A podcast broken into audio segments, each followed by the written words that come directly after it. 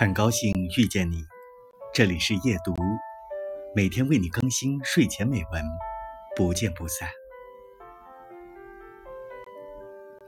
如火如荼的商业暗战背后，暗涌的从来都是流量之争。从传统的互联网时代到移动互联时代，流量始终是企业迈不过去的坎儿。然而，进入二零一六年之后，企业在网上获取的自然流量越来越少，越来越贵。表现就是产品不错，吸粉很难，自己很嗨，转化很少，优质流量难买，流量陷阱遍地。现在，不管是创业者还是经营者，都似乎不约而同地达成一个共识：靠单一流量已经很难实现有效转化。